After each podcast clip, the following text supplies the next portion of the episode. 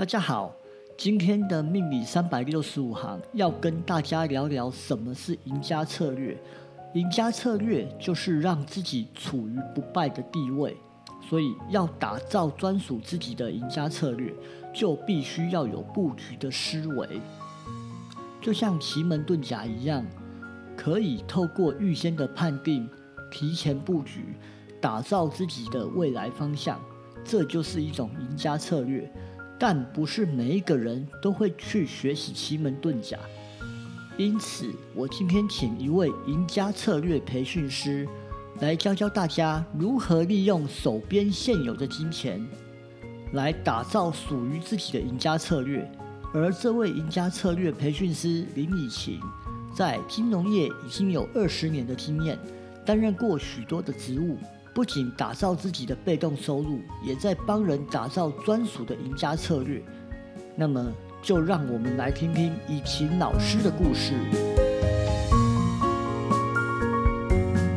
Hello，以晴，可以请你自我介绍吗？好啊，谢谢忠诚。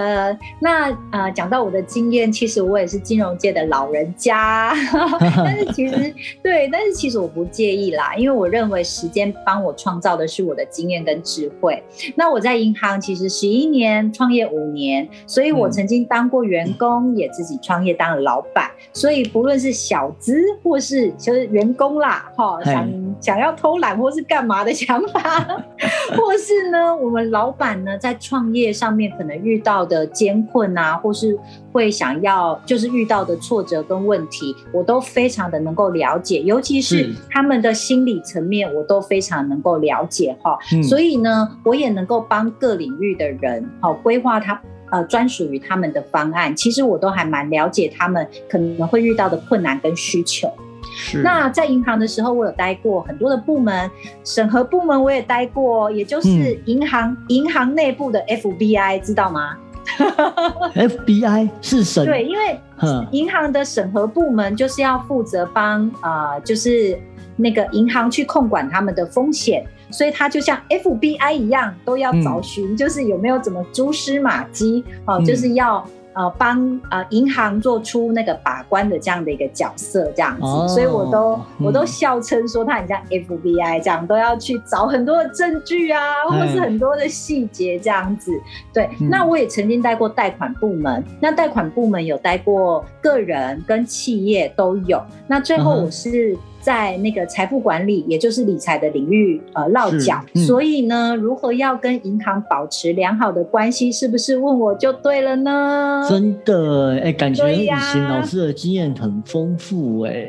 对呀，以前会觉得很坎坷。怎么说？怎么说？被调很多的部门，但是现在很感谢那个坎坷，哎，因为真的。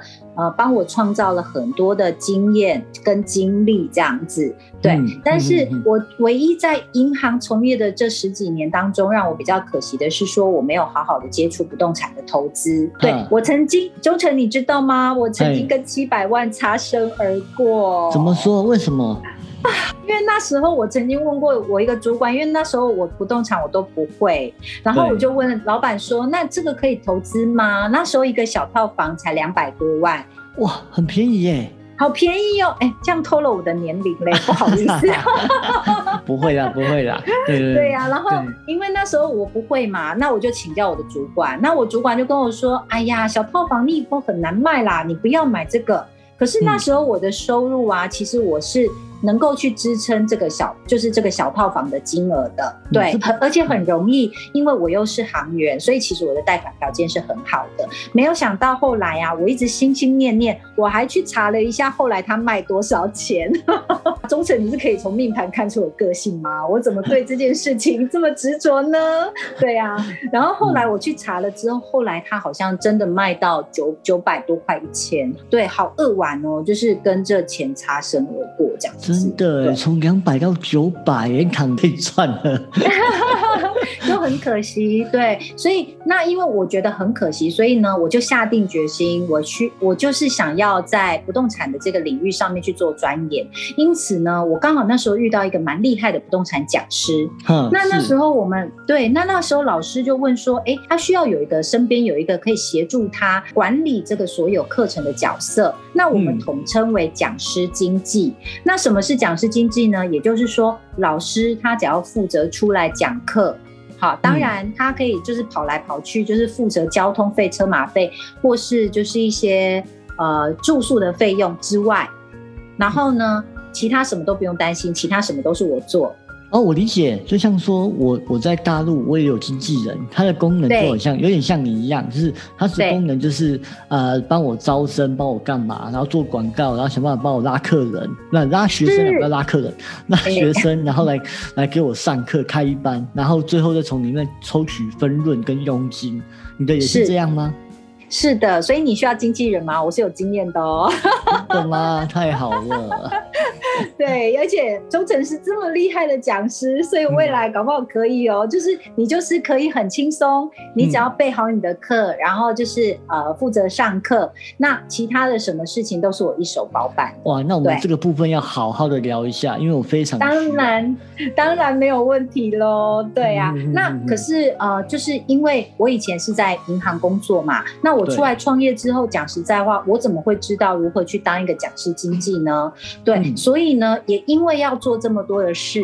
那我就要重新学习，而且我常常要因为处理这么多的事哦，我还少一个东西哦，我连金流都要负责。金流，金流，对，那我需要开一个公司，然后帮这个老师就是包装、招生、广告、业务，就是例如说，可能在现场的时候会有一些招生人员，所以在业务、人资、维系学员，学员有任何的问题也都是找我，所以我对上要打理老师的事务，对下。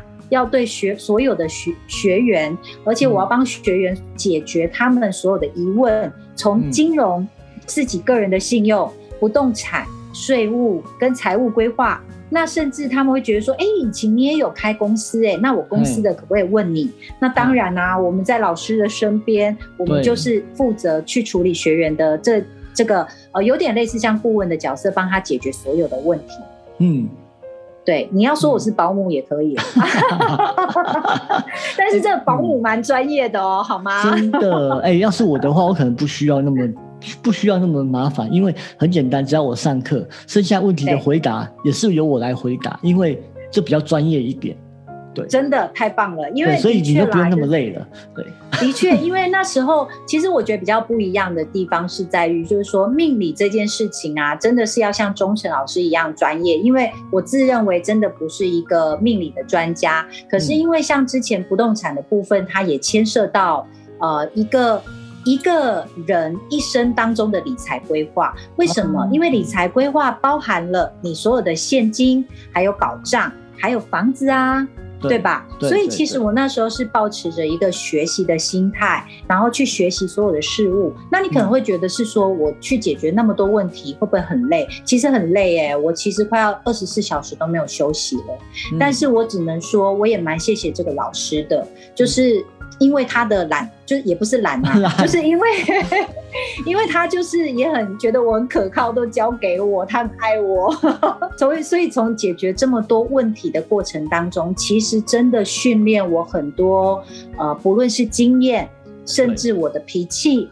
好，甚至我在很多信念上的转变，都给我人生很大的帮助。所以我发现呢，你的口条也很好，也是在那时候练出来的吗？哦，对，也是因为呢，我也当讲师，你会觉得我从我连讲师都要做，讲师经济也要做，讲师也要做，因为很多的学员并不是一开始上老师的课程就会很快的就。呃，全部学会，对对，或是能够理解。那我们在旁边是协助于老师的角色的时候，我们会帮老师的一些细节去做延伸，因为我很擅长做细节上的一些规划，所以我也从这些细节上面延伸，帮这些学员去做一些小型的课程。嗯，我们在聊的时候，你有跟我讲过，你三年间的学员总共有六百多位，哇靠！哦，对呀，真的，对，那每天只要一人发一封一个讯息给你，我看你就不用睡觉了。对，因为有时候我甚至连一两点的时候都还在回答学员的问题。对，那你这样子啊，早上如果像你看哦，有些夜猫子晚上回，那有些早上又起来的，像阿阿姨们那么早起床又要再问你问题，那你等于二十四小时哎。忠诚，你实在太厉害了，你知道吗？我那一段时间常常都是早上被电话吵到跳起来，哎呀，又发生什么事情了？然后就是去回答他们的问题，这样子。哇，啊，你那时候没有办法再复制另外一个你出来，对不对？啊，忠诚，你真的是太精准了。我那时候是真的很想。要复制一个我，但是或许这个部分，我觉得人生有时候身边都要有个教练。可是那时候刚好没有遇到忠诚哦，就是我觉得在对呀，我那时候在找人的时候，我不知道说是不是命理也可以让我在找人这一块可以给我协助，因为那时候我真的找不到另外一个我。嗯，可以去复制我的工作。复制一个你真的很难，因为啊，从你的命盘来看，你是紫微天府都在命宫，这种人通常都是事业心很强的一个老板，老板格就是这一种。所以啊，你做事情态度很认真、很仔细，因为都是帝王星。你知道帝王星有一个帝王，像古代的皇帝都会有一个状况，就是很难信任别人。啊，我有练习了，忠诚，我有练习。对啊，所以我会觉得说，你你是命盘，就是像是一个个性，就是先天的个性使然呐。那就是说，《三国演义》里面，就像诸葛亮，你的角色就像诸葛亮一样，很多事情为刘备的付出。可是谁最轻松？就是那个刘备。真的，对，所以所以以前很想当我的刘备，对，我想当刘备，我不要当诸葛亮。所以你知道吗？以前小时候看《三国志》就觉得哇，诸葛亮好聪明哦，什么事情都会安排好，然后打仗什么出谋划策都行。但后来发现哦，这种出谋划策交给别人就好了，我就是当刘备就好了。好累哦。不过忠诚啊，我也蛮想要请教你的啊，就是说，因为我现在在国际金融的时候，其实我也有带到团队。那是不是也有可以用命理这件事情，可以让我也变成刘备的角色呢？我也很想当刘备。我觉得可以耶。事实上，我就觉得你应该有你自己的特性跟专长。应该说你不是特性，而是说，哎，在每一个流年的时候，你会有遇到一些贵人。那对我可能要再帮你详细看一下。也许你已经遇到贵人，但是因为你少了一件事情，叫做信任。哦，对，然后就觉得，哎，他能力比你差。事实上，我觉得刘备最厉害就是装笨。那你是不是偶尔要装一下笨？OK，这也是一个很好的建议哦。的确，就像忠诚讲的，因为呃，不知道或许是一个不信任吗？这个我也不知道。但是的确，有的时候我会觉得说啊，自己做比较快，或是说，呃，对，就是自己做比较快。或是说，有时候我会担心，万一我交办的不好，他没有做好，那可能会影响到我后面的要处理的事情，或是我后面需要再多做时间十件事情去解决这件事情。OK，我对，或许这也是不信任的一种呈现啦，或许也是。那这也是我需要做做功课，那就要麻烦像忠诚老师这样子，就是命理。我觉得有时候真的哎，在人生很多的。抉择点上面来讲，因为就像我好了，其实很多东西我也是啊，重新去创业的时候去遇到跟发现的。对，那我也觉得是说，如果呃身边能够有一个像，就是透过像命理的方式给我们一个方向，给我们一点，就是由教练给我们一点方向的话，其实或许我们在这件事情不会犹豫不决，或甚至有时候会反而是往对的方向去走。当然啦，有时候会安慰自己呀。如果那个决策当初没有做好，人生不是学到就是赚到嘛？我们就学到了很多东西。对啦，如果照你这样子说法的话，像你之前过往的那些经验，真的这是一个很棒的学费。对对，哎，对了，你刚刚有讲到讲师经济，对你以前有帮命理老师开过课吗？你会不会对那个命理有什么好奇心，或者什么？或是曾经有命理可以，应该说讲命理这样好，是有没有什么命理老师或什么，他曾经帮过你什么事情？哦，讲到这件事，因为那个哎，对嘛，我跟钟诚是今年才认识的。其实我在，因为我刚刚有说，因为我们做的是不动产的课程，那其实大家在买不动产的时候，买房子的时候，最注重的就是什么？钟诚，就是风水。买房子最是的，最终风水了。所以我没有特别帮命理老师开过专属的课程，但是我们有帮会员。就是有邀请命理老师如何讲说如何从风水的角度去买到一间会赚钱的房子。呵呵，对。然后那时候刚好不认识忠诚嘛，所以我们是有邀请其他的命理老师来讲，其实还蛮受到热烈的欢迎的。我懂这种话题，通常就是很棒，因为每一个人都想要买到一间会赚钱的房子。是的，那种房子真的不多啊。那我们可以真的在央求那个忠诚老师，下次帮我们开一堂就是课程，来教我们买到一间会赚钱的房子吗？可以啊，我还可以教你说，如果没办法赚钱，我们怎么把它变成赚钱的房子？哇，这才是重点吧。哦，是哦，所以你看，像如果要去看到一间会赚钱的房子，要签就是精挑细选，就是万中选一，太少了，对吗？所以如果我们就算是买到一间普通的房子，我们也可以用布局去把它改善成会赚钱的房子喽。嗯，我有没有讲对呢？没错，这就是我专长啊！我就是透过奇门遁甲的布局，来帮很多人解决这方面的困扰。哦，那。我是不是很适合当那个忠诚老师的学生？理解力很好。可以，没错，我会给你那个，你是我的天天字第一号学生。真的太好了，谢谢师傅。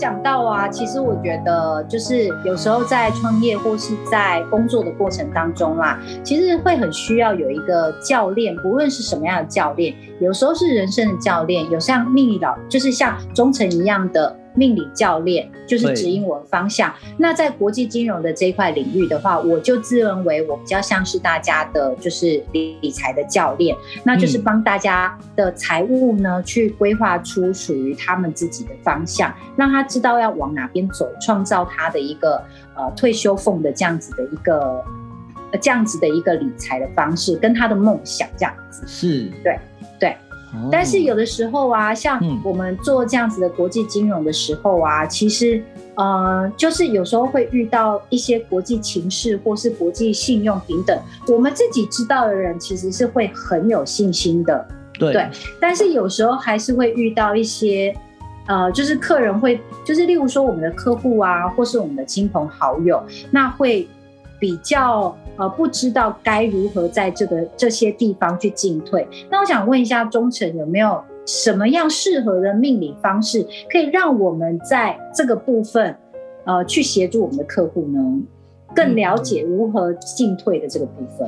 遁甲，它就是一个进退之学，因为它也是一个动静之学啦。因为在古代啊，在古代的时候，打仗的时候，元帅一定都会把它藏起来嘛。所以在奇门遁甲里面的遁甲，就是把元帅给藏起来。因为打仗嘛，你如果元帅被砍了，你这军队就就涣散了嘛。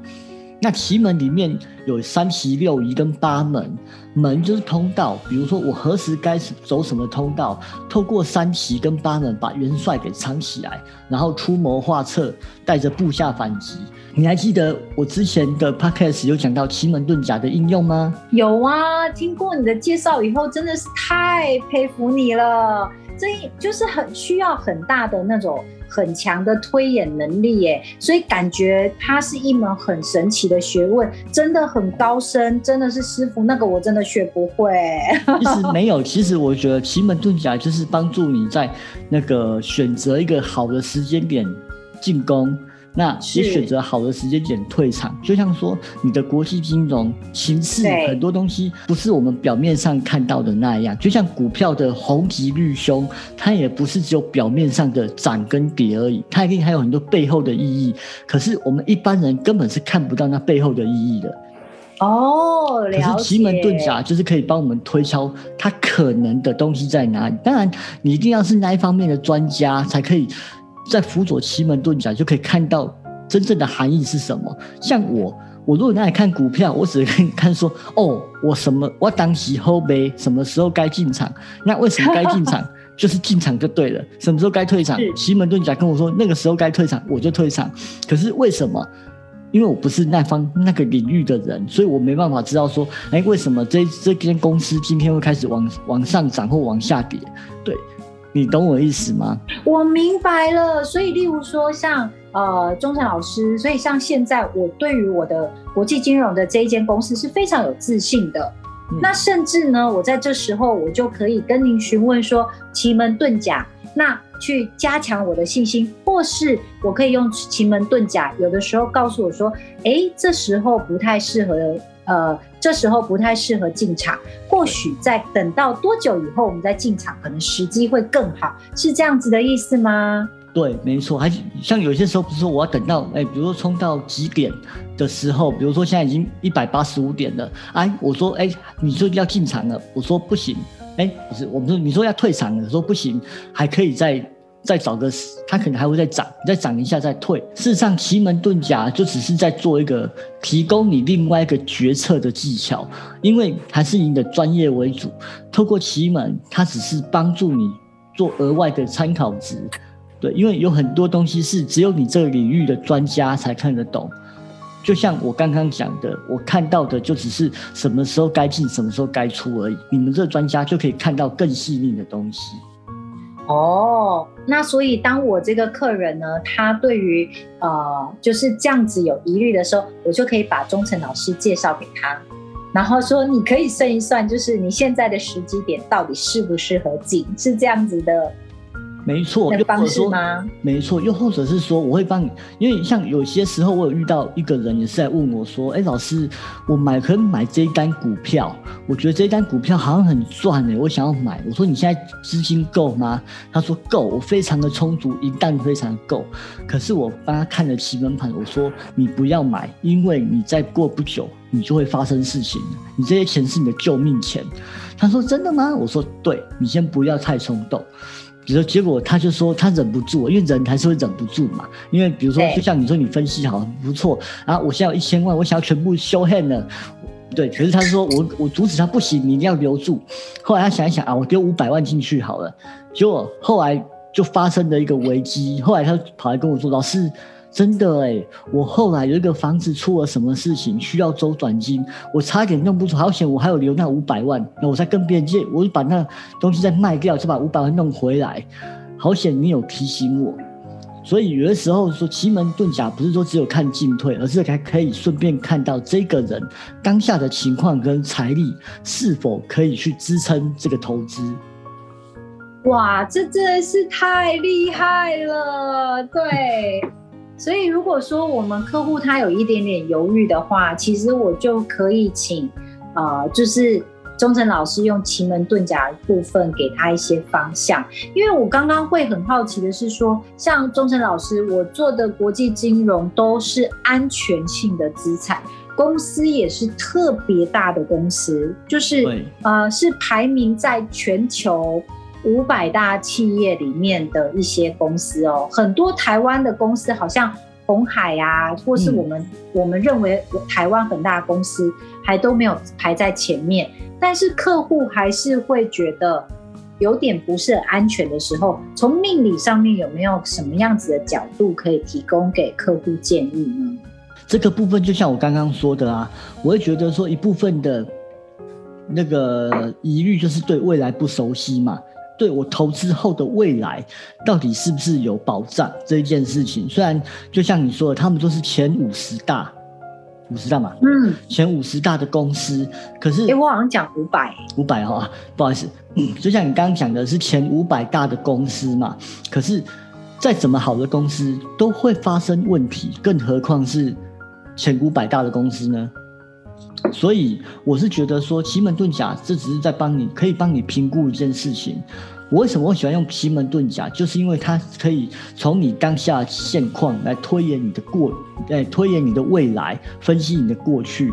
那当我可以分析到你的未来的时候，那你就可以知道说，我投进把钱投这个公司，我的未来到底是不是有保障？那这个东西就是我从奇门遁甲可以给你方向的。那另外一种就是有些人会看紫微斗数的命盘，就是看自己的命盘、出生命盘，对，看说我适不适合赚钱跟赔钱。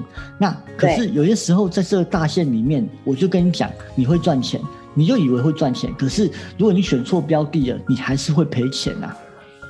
所以我会觉得，就是很多命理这些工具都是在做。一个分析跟判断，最主要的还是要自己的在专业上的熟悉度。比如说，你真的对这些公司想要多了解，那可能就要问以晴老师说：“那我们再用奇门遁甲来看，你是不是就可以更清楚了这个方向是怎么走了？”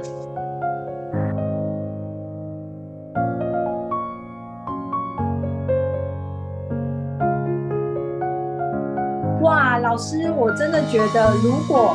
有就是经过专业的评估，然后有经过专业的评估，然后再加上奇门遁甲，感觉会有百战百胜的感觉。对啊，没错，而且啊，而且我跟你讲，你知道你的命盘啊，其实你除了紫微天府做命以外，你的迁移宫还有七煞跟右臂化科这个东西呢。是，哎，迁移宫有七煞，代表你是一个做事情会非常积极的人。那因为紫薇是一个很聪明的星，天府也是一个都是主星、帝王星嘛。那所以这两颗星加在一起，就是会让你对于很多的理财的方面的敏锐度非常的高。你很容易看到一个标的，你就。应该说，你很会挑选一个标的，并且去为它设计后续的理财的规划跟方案。所以，我会觉得，如果要我把钱交给你帮我理财，我会非常的放心。你的命盘，你命宫里面有紫薇天府，就在你的命宫，而且你的对宫有七煞。那对宫有七煞的情况下，代表你是个做事很积极的人，而且因为紫薇跟天府又是一个帝王星，那你的左。左右还有廉贞跟武曲，代表说你在经经营财钱这件事情。是非常的仔细跟认真的。再来，因为你有紫薇跟天府的关系，所以你在挑选标的的敏锐度会非常的高。哇哦，真的吗？对，真的。所以说，我觉得要是我啊，我也会把钱交给以晴老师帮我看，因为其实我要选择帮我投资的人，我也要先来命盘先拿出来，或者是说我会开个奇门，这个人适不适合帮我理财？你知道吗？我曾经在电电话，你知道，应该你在你在银行待过吗？很多电话不是打来跟你说。哎，李先生，我最近啊，我们出一款什么很棒的保单哦，你要不要试试看呢？啵啵啵啵，想一堆，就是要你拿钱嘛，对不对？银行不是很多的这种附加产品，对，没错，对我就说好，你等我，哎，不好意思，我现在在忙，你可不可以帮我再打来？事实上，为什么要帮我打来？因为就像是我有钱，我要先看一下这个人他会给我的利润跟东西好不好，或者是说东西 O 不 OK？再是这个人的服务态度好不好？对，那其实我就。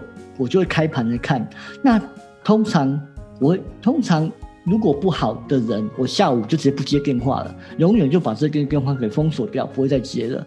对，如果 OK，那我就接下来。嗯，如果哎一个月才花个一小一两千块，却可以帮助我哎在什么保单上面有获利啊，哎，我也许就会考虑看看。事实上，我在做一些方式的时候，除了这个评估以外，我还会去用命理来分析这个人可不可以。那以晴老师，你。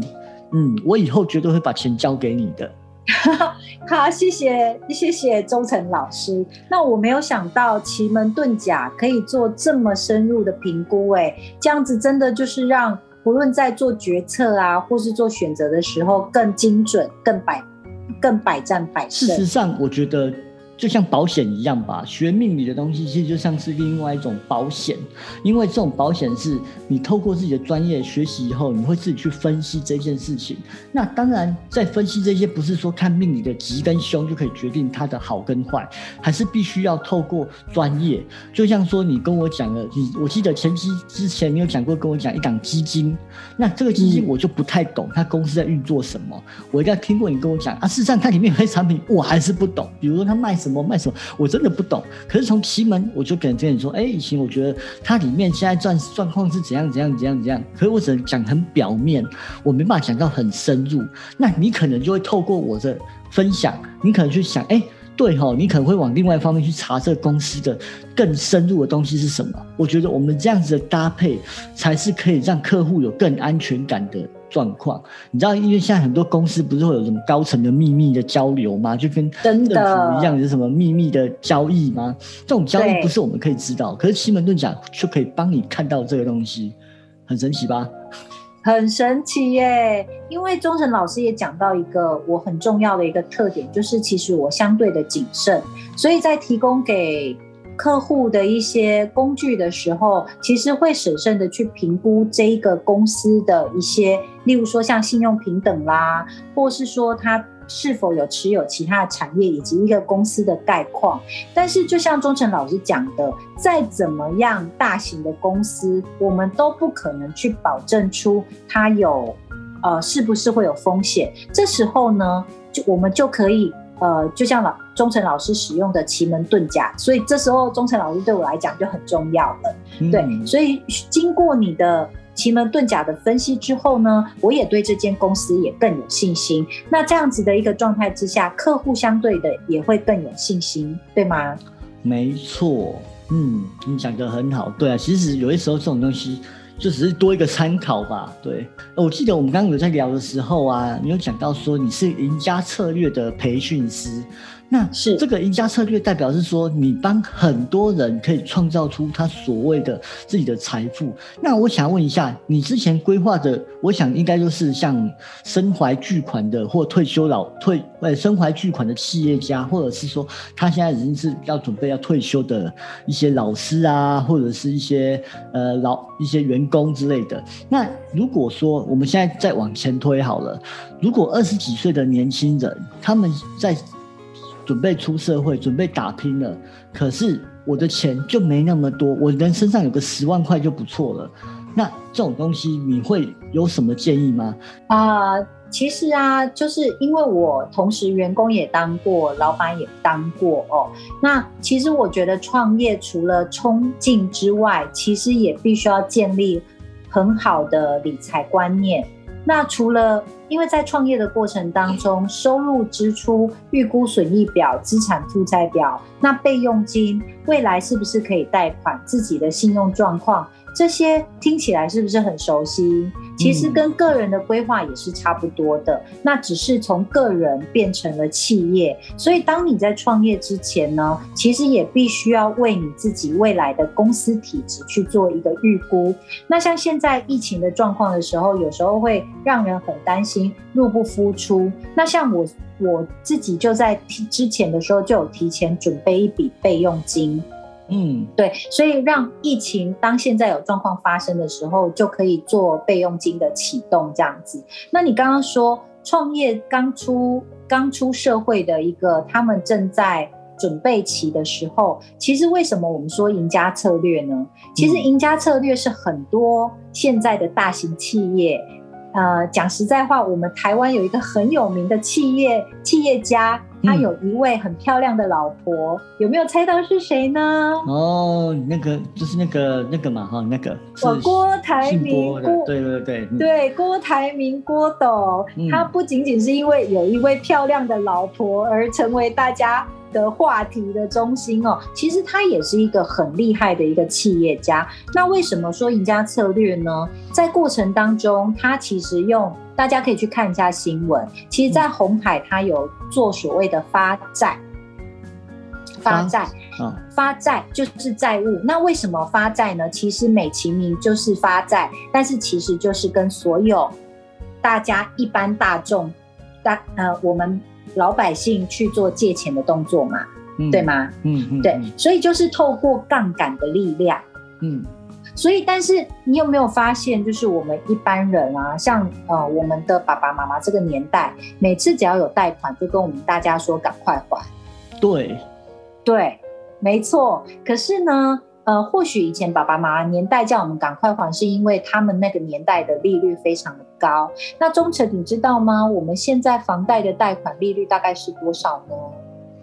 不是两趴到三趴左右吗？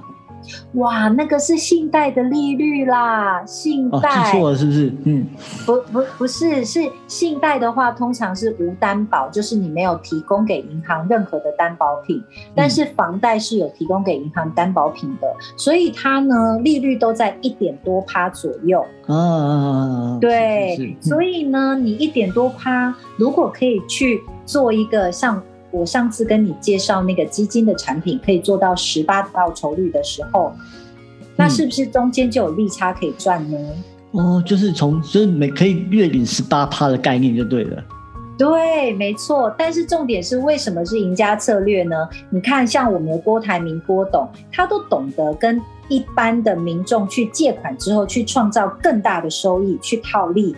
那我们做这样的事情，也是不是跟这一些企业家差不多呢？我们只是跟他更靠近而已。所以为什么说是赢家策略？这些大企业老板都在做的事情，我们把它套用到我们一般人的身上。虽然我们刚刚创业的小朋友可能只有少少的一点钱，可是如果他能够顾顾好自己的信用，做好自己的资产负债表，做好收支收支的管理，那做好备用金的管理的时候呢，他也可以跟我们的郭董一样，嗯跟银行就是套利出来，然后再去做更多理财的事情。哦这就是我们去学习企业家的赢家策略。而至于说当中这件事情要怎么做，听起来似乎很简单，对吗？嗯。对，但是我发它，但是它里面还是有很多 mega 需要注意的哦。就嗯像忠诚的命理，哎，讲一个奇门遁甲，哦，好像很简单，对我们来讲，但是它其中的奥秘。可能不是我们所能了解的，可能就是需要像忠诚这样子的命理教练，在培培训师在旁边培训我。嗯嗯嗯嗯嗯嗯嗯嗯嗯，对，没错。事实上，上次你跟我讲完以后，我还是真的很懂，我只我只知道一件事，把钱交给以晴，那就对了。谢谢，但是我也是哦。我觉得呢，奇门遁甲我也不是很懂，我交给忠诚就对了。没，错，就是我们把不懂的东西交给专家，这就是我一直以来的概念。不要自己去想当专家，因为专家真的太累了。我们只要当一样事情、一件事情的专家就好了。是没错。嗯，嗯，那其实这在这个社会上就是这样啊，就是能够找到一个信任的专家，然后把这个需要呃，就是呃需要专业解决的问题交给专业的人，嗯，那让我们一起就是变得更好。其实啊，我觉得啊，你的命格是真的不错，因为我觉得命宫在紫微天府的人，事实上是属于真的比较会做事情，真的很认真，而且啊，因为天府星这一颗星是库星，什么叫库星？就是财库。财库收纳，而且天府的库星，它虽然应该是要在财帛宫啊，可是你在命宫，意思就是说你会很重视金钱，哦，忠诚老师，这样是好还是不好？就比较累啊，就表示说你在金钱上的操作是非常的敏锐的。可是啊，有好有坏嘛，在你的钱是得到很多。像你刚刚不是讲过说，你也希望当刘备，不要再当孔明了。可是真啊，的可，是如果当你当了刘备以后，你会真的比较犹豫不决。你是一个没办法放心的，就就嗯，啊就觉得看到部下做些事情，你会觉得其实啊，很想自己出手去做，对。但是所以忠诚忠诚老师觉得我当刘备是辛苦的人吗？你是很刘，你是很辛苦的刘备啊。很辛苦的刘备。OK，所以我们还是要顺应自己的天赋的，对吗？忠诚老对，师。可是我觉得啊，可是我觉得你是一个很棒的润滑剂，在人与人中间啊，你总是会找到最合适的互动跟相处。所以正因为如此，你那么年轻就可以达到你想要的财富自由。忠诚老师，你讲的真的很准呢。嘿你知道吗？常常我的朋友啊，就是他们有冲突的时候，那因为我也不是一个随便就会呃，A 跟我讲 B 多么不好，B 跟我讲 A 多么不好，我就各自对他们产生不好的印象。其实我会真的去认真的去跟他们沟通，那反而是我跟他们沟通，分析他们彼此的状况。有时候或许他们两个真的是不适合一起合作，真的分道扬镳了。但是重点是，他们真的都跟我很好，因为我能够就他们两个关系为什么会发生这样子的冲突点，给他们。啊，很中肯的建议。那希望他们不论是两个人和好，或是未来也不要破破坏太大的关系，变成仇人一样。当然，我们提供了这样的建议，还是必须要他本人去做啦。对。对，没错。但是重点是，其实当我做这件事情的时候，有时候真的有一些朋友就因为这样和好。嗯，那时候我也很有成就感。因为你是一个很会分析啊，事实上你就是会很理，是很理性的人，你就缺乏叫对老师你讲，老师你讲到重点了。因为我发现，通常他们会产生误会，都是因为他们有自己的小剧场。对，那当我真的跟他们理性分析之后，发现，哎，那个好像那个小剧场是自己的小剧场，而不是真正的事实，所以反而是能够放下之后，然后他们双方或许就在某一个契机点，或是在我的呃介绍之下，他们就和好。但是或许还是有一些人可能两边都很强硬的那一种，他们或许就分配分道扬镳这样子。嗯，对。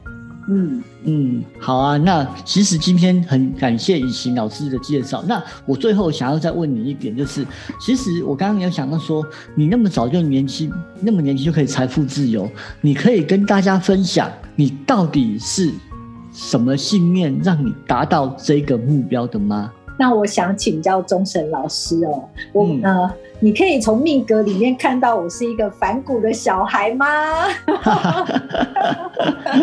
因为我的爸妈都是公务人员呢，可是我却是一个呃一直很想做生意的一个业务的小孩。嗯哼，对。那因为小时候呃，我觉得我的亲戚都蛮势利的，其实不是很看得起我的家人。嗯，对，所以我一直很希望就是。爸爸妈妈能够出去走路有风，就是以我为荣，然后走路有风。那当然最棒的就是说，其实我的家人都给我呃蛮支持我的。当我在呃做工作的工作的过程，或是呃生成长的过程当中，都蛮支持我。所以我很希望可以带给我家人都能够过很讲究的生活，而不是过将就的生活。所以这个过。过讲究生活就变成我的信念，所以也是我赚钱的动力。所以其实真正说赚钱的动力，应该就是我的家人。哦，了解。所以就是为了你的家人，然后所以才让你拼死拼活努力的达到你想要的目标。嗯，这也是一个很不错的信念。其实我觉得每一个人都应该要找出属于自己适合的定位跟立场，这样才知道自己该怎么过好自己的人生跟生活。对吧？对对，好啦，那我们今天很谢谢我们的赢家策略培训师以晴老师为我们带来精辟的讲解。那未来我们也可以在针对赢家策略这个部分，再邀请以晴老师来跟我们聊一聊，到底什么是赢，到底赢家策略要如何去操作？因为我只听了一遍，说真的，我也还是不懂。那我们下次可以针对这个话题来跟我的命理，我们可以看能不能又有什么搭配的地方。哇，太棒了！我希望真的，如果我们搭配真的是所向无敌，真的，那我们那个忠诚老师的听众就真的很有福，有听过呢，就人人都会变成赢家哦。对，没错。好，那我们今天节目就到这边，谢谢以晴老师。那我们到这边喽，拜拜。谢谢忠诚老师，拜拜。